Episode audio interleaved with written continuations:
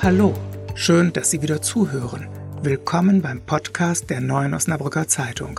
Wie immer wollen wir Ihnen auch heute einen Überblick über das lokale Geschehen geben, über Entscheidungen und Hintergründe. Erfreulich ist ja, dass in Osnabrück wieder mehr Kinder geboren werden. Damit alles seine Ordnung hat, muss für jedes Neugeborene eine Geburtsurkunde ausgestellt werden.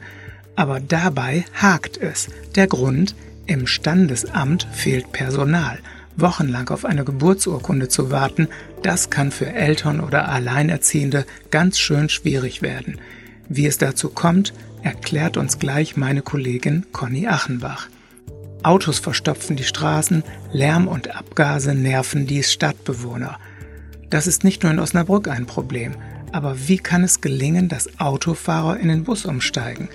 In Münster hat die Stadt einen kostenlosen Bustransfer an den Adventssamstagen angeboten und damit offensichtlich gute Erfahrungen gemacht. Dieses Experiment wird auch in Osnabrück mit Interesse verfolgt, zum Beispiel von meinem Kollegen Sebastian Stricker. Im Newsblog informieren wir Sie über eine Sprengbombe aus dem Zweiten Weltkrieg, die im Hegerholz entdeckt wurde.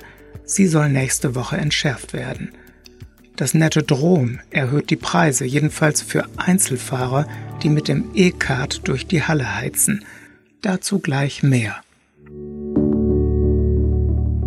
Sie hören Immer der Hase nach, den Podcast aus der Lokalredaktion der Neuen Osnabrücker Zeitung, am Dienstag, den 14. Januar, heute mit Rainer Lahmann-Lammert. Hochzeit, Geburt, Todesfall, durch Personalengpässe kommt es im Osnabrücker Standesamt immer wieder zu langen Wartezeiten. Die Eltern eines neugeborenen Kindes kann es an den Rand der Verzweiflung bringen, wenn sie wochenlang auf die Geburtsurkunde warten müssen. Denn die ist unerlässlich, wenn ein Antrag auf Kindergeld, auf Mutterschafts- oder Elterngeld gestellt wird. Meine Kollegin Conny Achenbach hat nachgehakt. Conny, du hast mit einer Frau gesprochen, die Probleme bekommen hat, weil sie wochenlang auf die Geburtsurkunde für ihr Kind warten muss. Welche Probleme sind das? Sie hat gesagt, sie fällt ja noch weich, aber es ist so, wenn man eine, ein Kind bekommt und dann muss man binnen sieben Tage eine Geburtsurkunde beantragen und wenn man die nicht hat, dann kann man nichts anderes beantragen. Also man kann kein Elterngeld beantragen, kein Kindergeld, man kann auch keine Krankenversicherung äh, für sein Kind beantragen. Und sie ist finanziell weich gebettet, aber sie hat auch gesagt, wenn man alleinerziehend ist oder vielleicht eine Studentin mit wenig Geld, ein Studentenpaar, dann sieht das schon schlecht aus. Wir haben auch schon mal über eine Frau berichtet, die in Schwierigkeiten geraten ist. Kannst du das nochmal kurz beschreiben? Ja, das war äh, ein Fall 2017. Das war genau ein, ein Studentenpaar und die, äh, bei denen war das eben so. Die waren auf das Geld angewiesen. Ne? Die müssen ja auch äh, dann äh, irgendwie ihre Miete bezahlen und wenn da nichts kommt, dann sieht das schlecht aus. Wie kommt es denn eigentlich zu diesen langen Wartezeiten im Standesamt?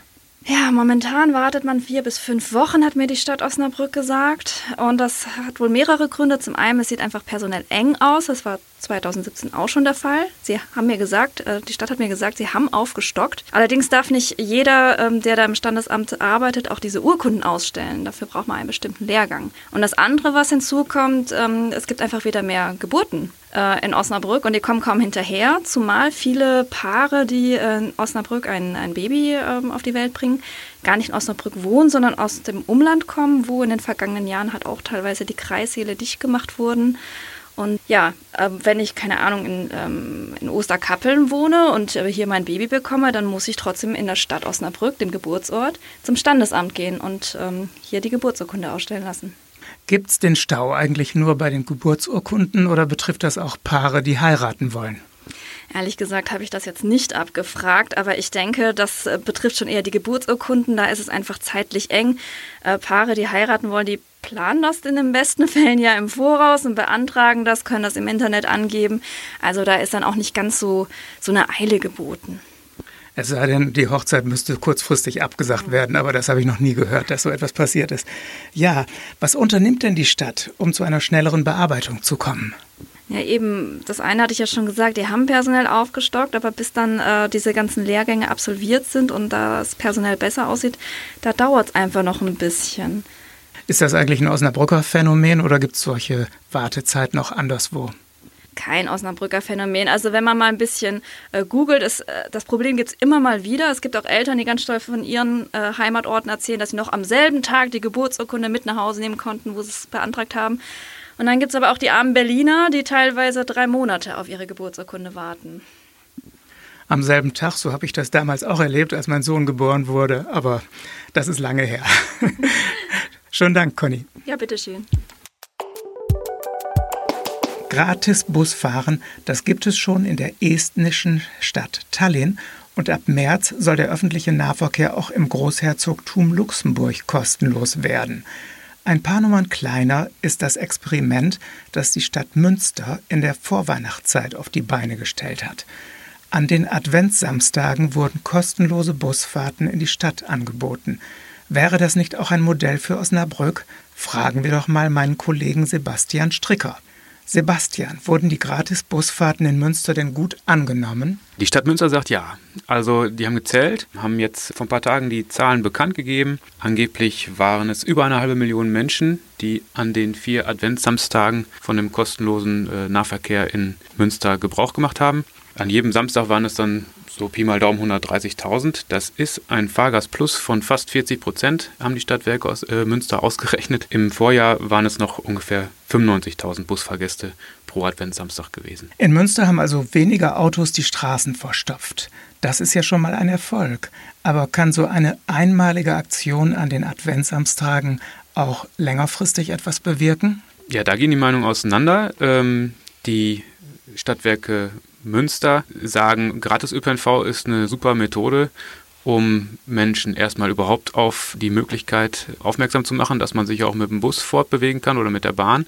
Aber es braucht noch mehr. Also einfach nur kostenlos machen reicht nicht, abgesehen davon, dass auch die Kapazitäten dann äh, auch gar nicht ausreichen würden. Auch für den Test jetzt in Münster musste ja extra viel bereitgestellt werden. Das Ganze äh, hat die Stadt äh, über 400.000 Euro gekostet. Zusätzliche Fahrer, die, die Busse, all das drumherum. Es braucht ein, insgesamt ein gutes ÖPNV-Angebot, um die Menschen nachhaltig davon zu überzeugen, das eigene Auto stehen zu lassen.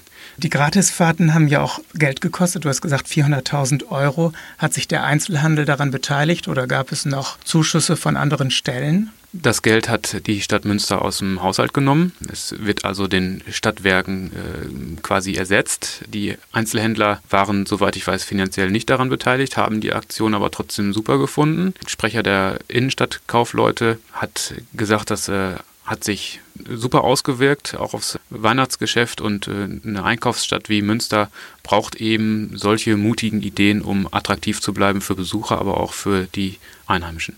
Du hast die Stadtwerke Osnabrück ja schon gelöchert, ob sie das Beispiel Münster nicht übernehmen wollen. Und bist hier auf große Skepsis gestoßen. Ist es bei dieser Haltung geblieben? Ja, ist es. Wir dürfen jetzt nicht erwarten, dass nur weil Münster sagt, das ist äh, bei uns super gelaufen, äh, die Stadtwerke Osnabrück sagen, okay, dann machen wir das jetzt auch. Äh, so ist es nicht. Die Stadtwerke Osnabrück bleiben dabei, bleiben bei ihrer Auffassung, dass es eben mehr braucht, als auf Ticketeinnahmen zu verzichten. Man muss das Grundangebot verbessern und da sehen sich die Stadtwerke Osnabrück auf einem sehr guten Weg. Unternehmen vieles, um hier äh, Verbesserungen herbeizuführen, Busse schneller, pünktlicher zu machen, das Busnetz insgesamt auszuweiten. Das geschieht jetzt ja auch bald. Am 5. Februar wird das neue Busnetz in Kraft treten. Dann ändert sich ein bisschen was auf den Linien, engere Takte und es gibt auch eine ganz neue Linie, eine Ringlinie, zum ersten Mal in Osnabrück. Und äh, dazu kommt auch noch äh, ein Park-and-Ride-Angebot. Und wenn das alles, wenn das alles besteht und gut funktioniert, dann kann man über Preissenkungen oder sogar Preisverzicht nachdenken. Das ist der Standpunkt der Stadtwerke Osnabrück. Ist ja schon mal gut, wenn sich was tut im öffentlichen Nahverkehr. Jetzt noch eine letzte Frage an dich. Du wohnst ja selber im Umfeld von Münster. Hast du dieses Angebot mit dem kostenlosen Busfahren auch genutzt in der Adventszeit? Ja, habe ich tatsächlich. Ich bin mit meiner Familie an einem Adventssamstag äh, nach Münster gefahren. Wir haben quasi auch Park and Ride betrieben, sind mit dem Auto in einen, äh, von unserem Dorf in einen Vorort von Münster gefahren, haben das Auto da auf einem Parkplatz abgestellt und sind von da mit dem Bus weiter in die Stadt. Hat alles reibungslos funktioniert. Vielen Dank, Sebastian. Ja, bitteschön.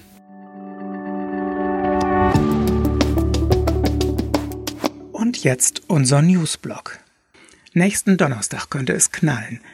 Im Hegerholz wurde eine Bombe aus dem Zweiten Weltkrieg entdeckt – 75 Jahre hat der Sprengkörper unter dem Waldboden gelegen. Jetzt soll er entschärft oder notfalls gesprengt werden.